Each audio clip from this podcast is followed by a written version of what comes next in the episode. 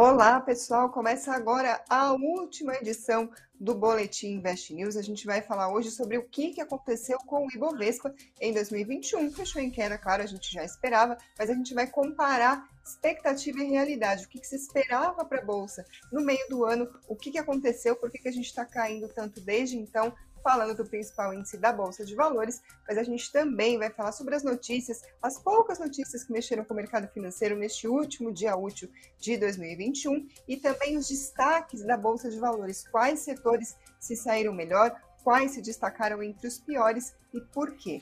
E para falar sobre tudo isso, quem está aqui comigo hoje para encerrar o boletim 2021 é Eduardo Pérez, analista da Nu Invest. Bem-vindo, Edu. Oi, Karina. Boa noite para você e para todo mundo que está acompanhando a gente. Vamos lá, o último dia de pregão do ano não foi um ano fácil. Esses últimos dois anos não têm sido fáceis e é, provavelmente ano que vem não vai ser tão fácil também como a gente gostaria, mas a gente segue aqui e vamos ver as principais notícias de hoje. Foi um dia relativamente fraco, mas é, tem coisa para a gente comentar sim.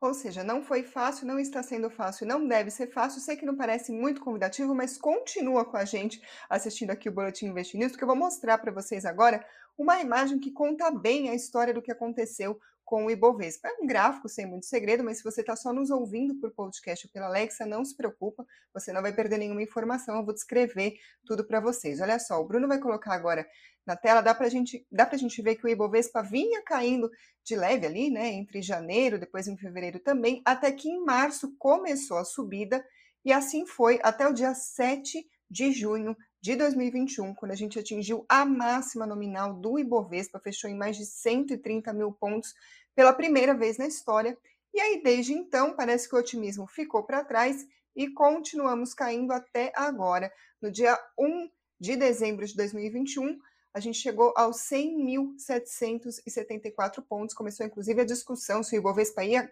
chegar a ficar abaixo dos 100 mil pontos. Em pleno mês de dezembro, a gente nessa discussão, se ia bater mínima, batemos. Terminamos o ano, então, aos 104.822 pontos. No ano foi 11,9% de queda, o Ibovespa quase 12% uh, por cento de queda. A gente, é a, a, mais uma vez, uma queda. A gente faz anos, né, do que não temos alta do Ibovespa desde 2014, se não me engano. Já vou checar para vocês. Agora, uhum. falando de retrospectiva, vamos falar sobre o otimismo que a gente tinha em meados do ano e por que que isso se dissipou. Eu trouxe para a gente rever um comentário que o Edu, que está aqui com a gente, fez em agosto, quando a gente estava tava bem recente, né, do recorde da Bolsa, a gente estava discutindo se ia continuar subindo, se ia bater recorde de novo, e aí olha o que o Edu disse para a gente, olha só e também perspectiva de, por exemplo, esse trimestre e o semestre que vem, a gente tem perspectivas de retomada da economia e aí isso vai ser refletido uh, nos balanços das empresas e aí os investidores, os fundos de investimento, por exemplo, eles acabam comprando bastante, fazendo essas projeções uh, baseadas na macroeconomia, na situação do país hoje. Antes de seguir com esse assunto, só para passar a informação correta aqui, uma correção. A última vez que o Ibovespa fechou no negativo foi em 2015, é ao contrário do que eu falei. Feita a correção, agora sim, como a gente pode ouvir, né, do, no seu comentário, bastante diferente do, do sentimento que a gente tem hoje, uma expectativa de que a economia no segundo semestre fosse ganhar força, não foi o que a gente viu, tanto é que se a gente olhar as últimas previsões do Boletim Focus, que é aquele relatório que o Banco Central faz com analistas, economistas, diversos especialistas, a perspectiva para o PIB em 2021 caiu por diversas semanas seguidas nas últimas edições e também começou a cair já para 2022. Ou seja, o otimismo, o otimismo sobre a economia ficou para trás e aparentemente isso respingou no Ibovespa, né, Edu? Isso, foi bem isso que aconteceu. Eu vou compartilhar um gráfico aqui do índice Bovespa. Ele é basicamente o que você mostrou aqui na tela, o que a gente conseguiu mostrar para o pessoal. É, só para mostrar é, um detalhe importante aqui. A gente tem como se fosse um rastro onde é, o, essa contaminação política começou é, a dar as caras aqui no índice Bovespa. A gente estava aqui no topo finalzinho do, do primeiro semestre, né, entre junho e julho, e daqui para frente que a gente começou a ver sinais de reversão de tendência. A gente não sabia se se tratava de uma correção nos preços, porque afinal de contas a gente estava num novo topo histórico, né? É, mas o que aconteceu foi que realmente o mercado acabou revertendo bastante, a gente entrou nessa tendência de queda que durou todo o segundo semestre, ainda está durando até esse momento aqui, a gente está conseguindo se segurar nos 100 mil pontos. Mas aí a sua pergunta que era é, por que, que o sentimento de otimismo ficou para trás, né? E aí isso tem a ver com algumas, algum, algumas questões que pegaram bastante, né? Então a inflação subiu bastante e ela continuou bem pressionada. A gente esperava que no segundo semestre é, a economia fosse dar uma esfriada e aí com isso a inflação acabasse ficando um pouquinho sob controle. Não foi o que aconteceu, a gente está a caminho de fechar o ano aí com a inflação ainda acima de 10%. É, então, inflação descontrolada, os juros futuros subiram também, porque aí o, o investidor ele acaba cobrando é, taxas maiores para se investir no Brasil, já que tem esse descontrole inflacionário.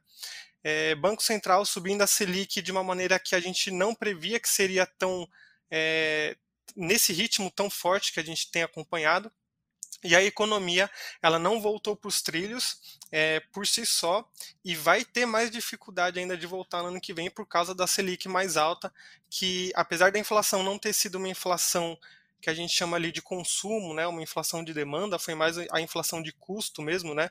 Então, para você importar matéria, para você importar é, materiais, estava ficando muito caro, mas é a única solução que o Copom tem realmente de frear é, meio que na força ali esse crescimento que acaba segurando um pouco a inflação. Às vezes demora um pouco mais, como nesse caso que a gente está acompanhando, tá?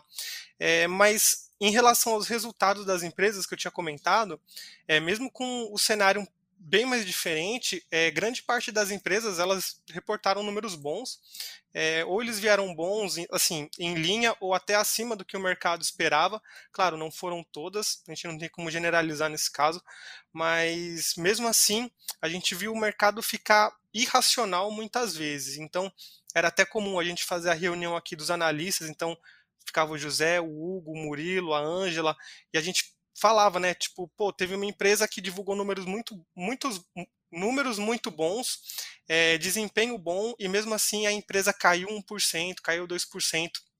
E a gente estava entendendo que é, era o mercado ficando irracional mesmo. A gente não tinha é, nenhuma outra nenhuma outra resposta, né? Então, por um lado, a política e as incertezas da parte econômica acabaram pesando muito mais que os resultados. E uma prova de que o mercado ficou bem irracional nesse momento foi é, um caso claro aqui, foi a Vale, que o Murilo falou mil e uma vezes, teve gente que duvidou, mas a Vale, mesmo com a queda do minério, a Vale ainda ia fazer uma montanha de dinheiro só com a operação que ela já tinha.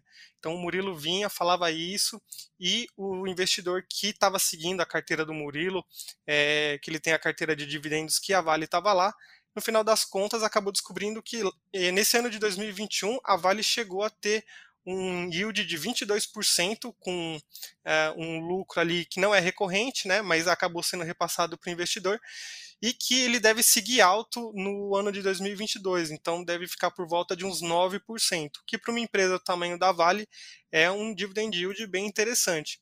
Então o investidor tem que saber que em alguns casos o mercado fica assim é, irracional e por isso que a gente fala duas coisas. Você tem que é, ficar com uma posição que você se sinta confortável em renda variável, então não vai colocar 100% do seu capital para você não ficar sem dormir à noite ali, é, porque o minério está caindo.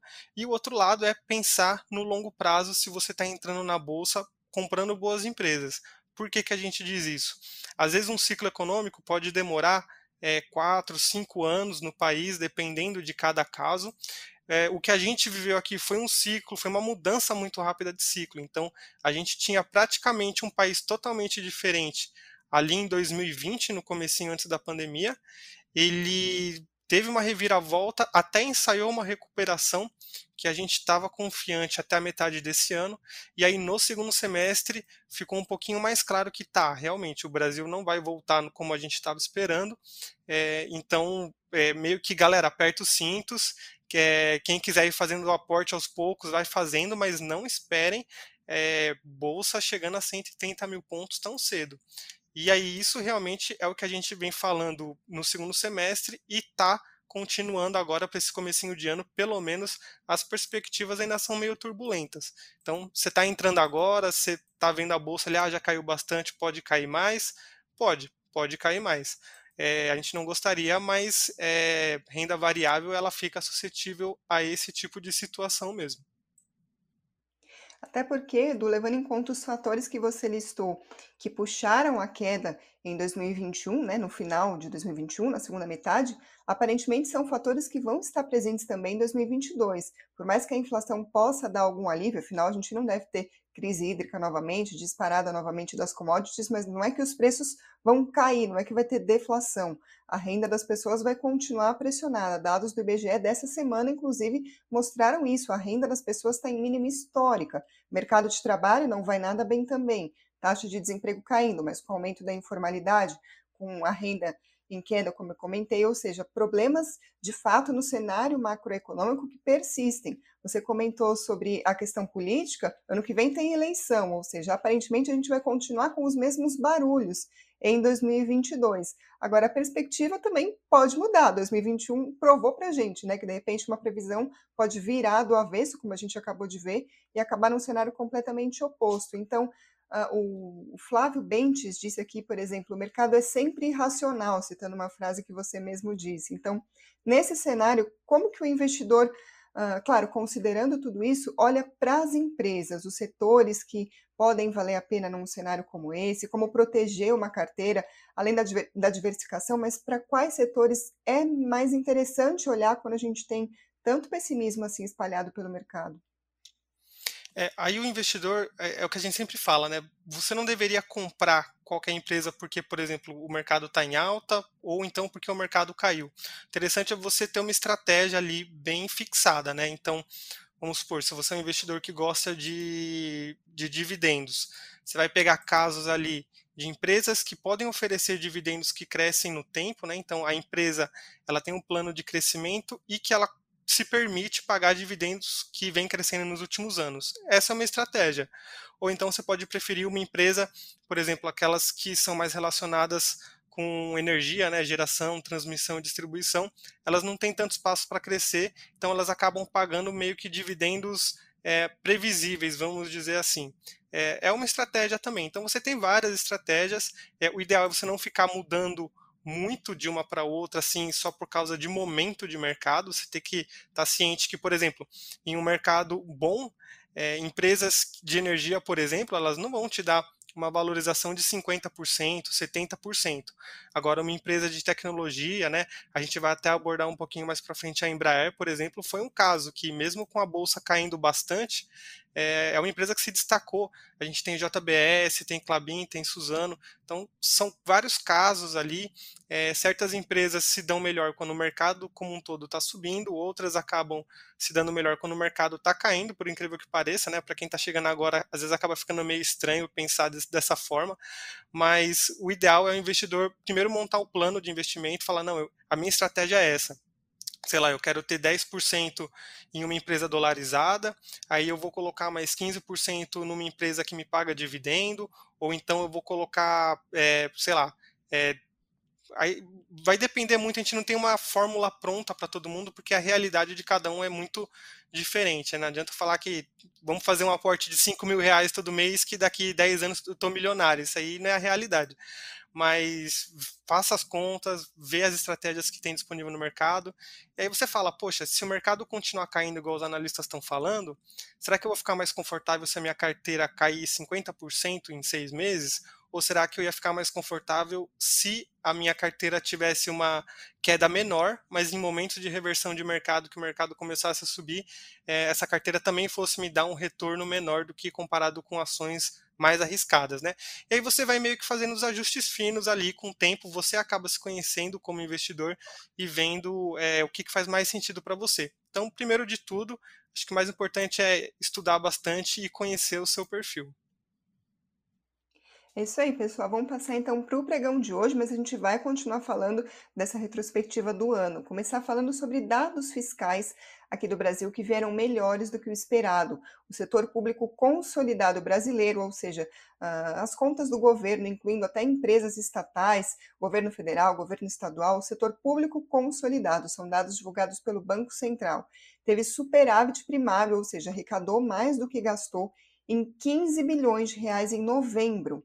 É, isso veio acima do esperado. Pesquisa da Reuters tinha uma expectativa de um superávit de 4,7 bilhões. Além disso, o Banco Central também informou que a dívida líquida do país ficou em 57% do PIB, a expectativa era de 57,8%, diferente, né? A expectativa uh, bem diferente em relação ao superávit em si, mas também melhor do que o esperado para a relação dívida-PIB. Nos Estados Unidos, hoje saiu o número de novos pedidos de auxílio-desemprego. Esse é um dado semanal na semana passada, segundo o Departamento do Trabalho dos Estados Unidos, foram 198 mil novos pedidos de auxílio-desemprego. É uma redução na comparação com a semana anterior, quando a gente teve 206 mil novos pedidos. Também veio melhor do que o esperado. Economistas consultados pela Reuters esperavam 208 mil, diferente dos 198. Outro dado também surpreendendo positivamente o mercado. Hoje o dólar caiu 2,09%, terminou o ano então a 5,57 em uma sessão bastante influenciada pela formação da taxa PTAX, que é uma média calculada pelo Banco Central ao final de cada mês, ao final de, de cada ano também, consequentemente, e essa taxa serve uh, para na, na, na, liquidação de diversos contratos e por isso os operadores brigam para deixar essa taxa mais perto do que é apropriada para os investimentos deles. Hoje também teve menos liquidez, menos gente no mercado, está todo mundo aí na praia com o final de ano, então acaba mais volátil. Hoje o dólar acabou tendo uma queda um pouco mais expressiva, mas neste ano terminou em alta sobre o real, 7,47% foi a alta do dólar neste ano. O Ibovespa, como a gente comentou, hoje subiu 0,69% aos 104.822 pontos. Neste ano, caiu 11,93%. Vamos passar agora para os destaques da Bolsa. Vou começar falando do pregão de hoje, o último pregão do ano, das ações que compõem o Ibovespa. Quem liderou as quedas foi a Marfrig. Hoje caiu 3,71%, depois Itaú no papel 4, 1,64%, depois Santander, 1,35% de queda. Entre as maiores altas, quem liderou os ganhos do Ibovespa hoje foi a Amélios, subiu 7,64%, depois Sul América, 6,84%, depois Magalu, 6,8%. Agora vamos falar do ano, que está bastante diferente. Olha só, quem liderou as perdas foi a Magalu, 71% de queda, depois a Via, 67%, depois Pão de Açúcar, 63%. Quem liderou as altas foi a Embraer, 180% de valorização em 2021, depois Braskem, 176%, depois a JBS, 75%. Edu, não vou. Eu trouxe aqui ah, o pódio que a gente costuma colocar sempre, mas eu também trouxe as 10 maiores altas e 10 maiores quedas do Ibovespa, só para a gente ter uma noção aqui do que aconteceu, os setores que se destacaram. É óbvio que eu não vou pedir para você analisar 20 ações uma por uma, e também não vou ficar enchendo o pessoal aqui com um monte de numeralha que ninguém vai prestar atenção no que eu estou falando. Mas, entre as maiores altas, dá para a gente notar que tem um montão de commodity e a Embraer e a Amélios ali perdida de enxerida. Então tem Embraer, Braskem, JBS, Marfrig, PetroRio, Petrobras, Gerdau, Petrobras de novo, ou seja, um monte de commodity e essas duas que eu citei. Aí entre as maiores quedas só deu varejo. Tem Magalu, tem Pão de Açúcar, tem Americanas, tem Natura, tem Americanas de novo, tanto no papel 3 quanto no 4. E aí lá no meio, quem também se destacou entre as quedas? Exetec, Construção, e também teve IRB, Qualicorp e Cogna. Ah, ou seja, deu para ver que não foi o ano do varejo definitivamente, e o mesmo não se pode dizer das commodities, que se, saíram muito bem. Mas eu gostaria de ouvir a sua análise sobre os setores que performaram melhor ou pior em 2021 e por quê. Uhum, vamos lá.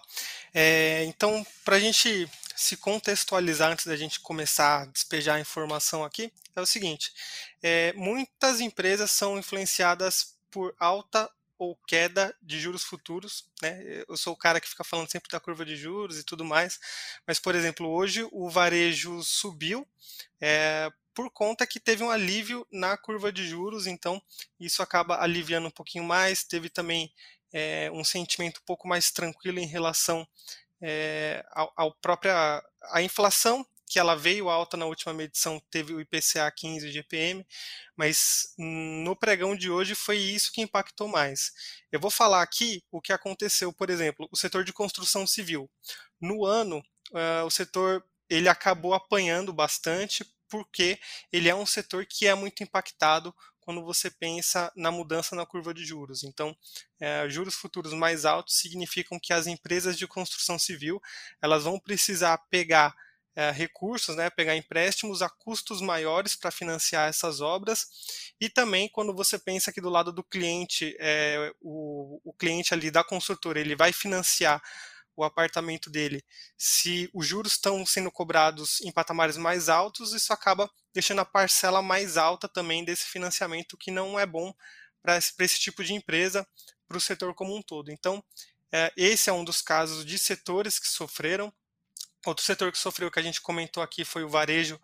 É, no ano, foi um ano bem complicado, porque a gente esperava o seguinte: é, uma recuperação no primeiro e segundo semestre de 2021, recuperação econômica, né? O pessoal ia começar a consumir de novo, é, mas não foi isso que aconteceu e a inflação persistiu bastante. O problema da inflação é que ela afeta muito mais quem tem um poder aquisitivo menor, porque quando a gente vê é, como que é coletada a informação do IPCA, você é muito impactado por alimentos, por exemplo, é, transporte, então entra também nessa conta gasolina, e aí uma coisa acaba puxando a outra, e quem tem um poder aquisitivo menor, quem tem um salário menor, acaba precisando é, ter um percentual maior para cobrir esses gastos que ficaram mais caros e que normalmente o salário do trabalhador médio brasileiro não acompanha esse tipo de reajuste. Então, é, acabou sendo bem complicado porque aí não sobra tantos recursos para você gastar, por exemplo, numa Magazine Luiza, por exemplo. É, e aí, inclusive, é isso que a gente tem visto em dados da economia, por exemplo, a Black Friday esse ano teve números um pouco decepcionantes a gente está com esperanças que as vendas de final de ano agora deem uma animada no varejo, mas ainda assim foi um ano bem complicado. É, e também a gente teve é, empresas que precisaram se digitalizar muito forte, né? então empresas que investiram pesado em canais né, de, de vendas e tudo mais. E uh, a gente esperava, por exemplo, a Magazine Luiza, a gente tinha uma perspectiva que ela fosse dominar o mundo ali, fazer um mega canal de vendas. E no final das contas, a gente percebeu que na realidade outras empresas acabaram entrando aqui no Brasil e se mostrando concorrentes bem fortes. Então, a AliExpress acabou penetrando ainda mais aqui na economia. É, teve o caso da Shopee, né? O pessoal estava culpando a Shopee, por que, que a Magazine Luiza estava caindo tanto? É por causa da Shopee, por causa da China e tal. Não diria que está errado, porque faz sentido se você parar para ver. Quando você pega uma empresa como a Magazine Luiza, que é grande aqui no Brasil, mas você pega uma empresa, por exemplo, a AliExpress, que tem um caixa muito maior, por exemplo, aí só dando é, exemplos bem básicos aqui, é, a AliExpress consegue fazer uma promoção que dá um cupom ali sensacional para o cliente, para fidelizar esse cliente, porque ele tem um caixa que permite que as margens fiquem um pouco abaixo do esperado, é, justamente para chamar esse cliente futuramente. Enquanto que aqui no Brasil, como todas as empresas estão gastando bastante e elas acabam ficando numa posição mais complicada de margens mais comprimidas, então o, o e-commerce ele já tem uma margem comprimida porque você pode simplesmente ver o concorrente no seu próprio celular, né, o concorrente de onde você está comprando, isso por si só já reduz a margem. É, mas aí você tem concorrentes de fora que tem um, um, capital, né, que tem um caixa muito mais é, forte ali para conseguir promover esse tipo de promoção. Então, isso acaba prejudicando sim. Então, para o varejo, é, ao contrário do que se esperava, 2021 foi um ano ruim. Não diria que foi um ano péssimo, assim, que não vendeu nada e tal, mas foi um ano que não era como, era, como a gente estava esperando até a metade do ano.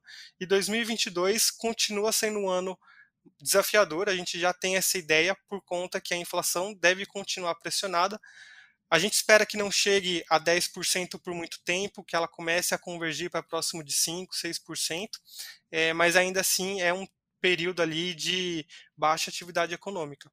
Quando a gente já pega do outro lado, por exemplo, né, um setor, não um setor específico, mas empresas exportadoras, elas acabaram se beneficiando, por quê?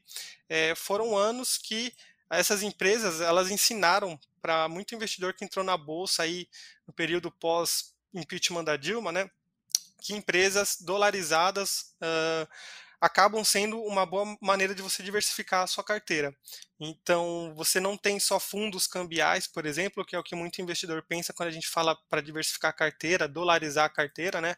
O próprio Murilo bate bastante nessa tecla que você pode ter BDRs, é, ou então próprias ações no exterior também acabam funcionando bem, mas você tem essas empresas que tem parte da receita, né? JBS, Clabin, a Petrobras também é um caso bem claro aqui que ela acaba de uma certa forma se beneficiando da alta do petróleo, Vale também. Então esse tipo de empresa que ela foca no mercado no exterior e que acaba uh, exportando bastante, elas acabam funcionando como uma aposta ali para você ficar posicionado no dólar sem precisar ficar comprado em contrato futuro de dólar. Então o investidor acaba fazendo, acaba atualizando a estratégia, colocando essa forma de proteção. Então, se ele acha que o dólar vai subir, é só ele ter uma parte ali nessas empresas que ele pelo menos tem um pouco mais de tranquilidade. E aí a gente chega na parte da Embraer, que acho que a gente já pode falar, né, Karina? Eu vou colocar já, aqui para gente. Tá? Não queria dar spoiler nem nada, mas a Embraer ela estava com, quer ver, ó, eu vou abrir o gráfico aqui só um minutinho. Vamos lá, 180% no ano, a gente não só pode como deve falar, né? Isso. E é importante para o investidor saber o seguinte: às vezes o mercado está caindo, mas não é porque o índice está caindo que tudo necessariamente vai cair. Tem coisa que se beneficia, é o que a gente está falando aqui. A Embraer, a gente está olhando o gráfico diário dela na tela, tá? É, eu vou colocar aqui o último topo perto de 26, 27 reais, que é onde ela está caminhando. É, pelo menos os sinais agora a gente tem aqui, ó, a gente teve perto agora da segunda quinzena de dezembro o mercado uh, negociando as ações da Embraer acima de 23 reais, que significa que o mercado gostou daquelas notícias que a Embraer uh, ela estava prestando uh, ela estava prestando serviço para empresas aéreas no mundo inteiro, então isso acaba diferenciando um pouco de empresas aérea só do Brasil, então ela não depende exclusivamente do espaço aéreo brasileiro funcionando e de demanda por voos nacionais. É, e a Embraer ela investiu também no desenvolvimento de, daqueles veículos elétricos de decolagem e pouso vertical, né, que a gente até chamou de carro voador, mas acabou parecendo mais um helicóptero, né. É, o mercado gostou bastante dessa inovação tecnológica, ela está desenvolvendo outras, né, envolvendo combustível, é, desgaste de peças e tudo mais, Uh, e também tiveram algumas encomendas para esse tipo de veículo uh, para a Embraer, então isso vai ser isso vai ser refletido no, no, resultado da empresa em algum momento. E teve também a notícia da, daquela subsidiária da Embraer, a IVE, uh, ela fez uma fusão com uma empresa nos Estados Unidos e aí isso permite que ela tenha ações negociadas na bolsa de Nova York. É uma exposição maior, né, para a empresa como um todo. E aí o mercado, apesar da gente ter observado observar um momento de queda aqui entre novembro e dezembro, agora a gente já está vendo alguns sinais de reversão. Isso aqui, como é o gráfico diário, a gente trata como um curto prazo, tá? Então a gente começa a observar fundos e topos também ascendentes, tá? Então, traduzindo para uma linguagem mais tranquila, é a gente está vendo uma possível reversão para alta, tá? É, quando a gente já pega um espaço um pouquinho maior aqui na semana, né? A gente vê que, apesar de. Cadê? Deixa eu voltar mais um pouquinho aqui, ó. Apesar de não estar no topo histórico, o topo histórico ajustado, né? Lembra a empresa paga algum tipo de dividendo. Esse topo ele é reajustado. Seria próximo de 30 reais e que é o lugar onde a empresa pode voltar a ser negociada, tá? A única coisa é que ela tem mais ou menos essa faixa dos 26 aqui, que é esse primeiro suporte onde ela está bem próxima aqui. Se ela continuar sendo negociada acima desses 26, aí ela pode vir buscar os 30, tem espaço, tá? Mas aqui é pensando como a gente está vendo no gráfico semanal, talvez seja interessante pensar isso aqui até fevereiro, março, nada para comecinho de janeiro, tá? Então, é, a Embraer é um caso de sucesso aqui, assim como a JBS também foi se destacando na bolsa. Aproveitando que você está falando sobre casos de sucesso, que você também fala de renda fixa, renda variável, fala de fundamentos olhando o gráfico, ou seja, aquela velha história que a gente já sabe de Eduardo Pérez aqui no boletim, eu gostaria de escolher aqui a última pergunta do ano, do Oliver Kahn. Ele quer saber se o Brasil ainda tem espaço para investimento em renda variável. Então, gostaria de ouvir a sua última resposta do ano, o que, você vê como essa divisão aí entre renda variável e renda fixa para os investidores. Ah, tem, com certeza ele tem, viu? É, é o que a gente sempre fala. É, normalmente, quando é, o mercado está falando muito de uma classe de ativos que está subindo bastante e tal e tal, é porque o momento para se investir naquela classe, não que já tenha passado, mas o melhor momento já passou, entendeu? É, por exemplo, a renda fixa aqui, talvez o melhor momento para ter se investido, por exemplo, em títulos pós-fixados, tenha sido quando você pegou ali, por exemplo, um CDB de 120% do CDI, quando a Selic estava 2%. Você encontrava ali 140, 150, e hoje em dia você não encontra mais. É, parece que a, a mesa virou, né? Então a renda fixa agora está um pouquinho mais interessante, mas a gente tem que lembrar o seguinte: a renda fixa pagando um retorno maior significa que o país está com um risco maior. E aí é natural que a gente veja a bolsa reagir dessa forma. Como a gente está encontrando bastante coisa descontada, e a gente fala isso bastante, eu, por exemplo, eu adoro fundo imobiliário, eu sigo a carteira do Zé de fundo imobiliário e assim, tem fundo imobiliário que eu acompanho diariamente, eu estou comprando. Por quê? Porque eu sei que mesmo se ele continuar caindo, o foco, por exemplo, eu como investidor que estou colocando em fundo imobiliário, eu não quero ver a cota se valorizar mais de 100% em um ano. O meu foco é receber uma renda, mesmo que seja pequena no começo, mas uma renda passiva ali, é, você vai ter uma, um bom retorno, aquele índice de risco e retorno, né? Então você vai ter um retorno interessante no curto prazo. Falando em ações, também, é, você pensar que a bolsa caiu no ano, por exemplo, é, e isso torna o investimento em ações é, ruim ou inviável, você está pensando muito no curto prazo. Talvez o melhor seria você pegar uma janela de 5 anos, 10 anos, né? Não tanto tempo atrás assim, a bolsa estava perto dos 60 mil pontos e hoje a gente está meio que choramingando que ela está se segurando em 100 mil. Então, se você tivesse comprado, por exemplo, a, a, vamos colocar aqui alguns meses atrás, né, uns 12, 14, 15, é, você tivesse pegando ainda um momento bom. Mas aí é aquela coisa, pensa no longo prazo, define a sua estratégia, é, você tem que continuar os aportes, ou pelo menos deveria, em todos os momentos de ciclos econômicos. Vão aparecer ciclos de baixa e vão aparecer ciclos de alta. A gente pode enfrentar em 2020 ainda um ano bem difícil, mas provavelmente, e aí não querendo fazer projeção, porque depois fica gravado e a gente acaba aparecendo aqui de novo, mas provavelmente finalzinho de 2022 a gente deve estar num momento bem melhor e 2023 a gente deve estar num ano melhor ainda. Aí quando a bolsa, por exemplo, se ela demorar tudo isso para voltar para 130 mil e chegar lá, aí vai ter investidor falando, ah, mas agora está em 130 mil, agora eu quero investir em renda variável. É, pois é, mas aí já passou o tempo, né?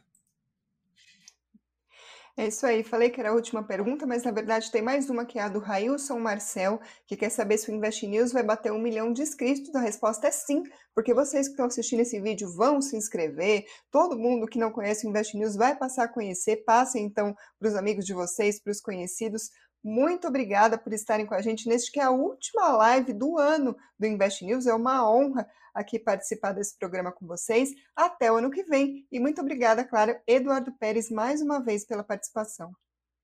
Valeu, Karina. Bom descanso para você e para todo mundo que está acompanhando a gente. E a gente retorna ano que vem, semana que vem. É isso aí. Tchau, pessoal.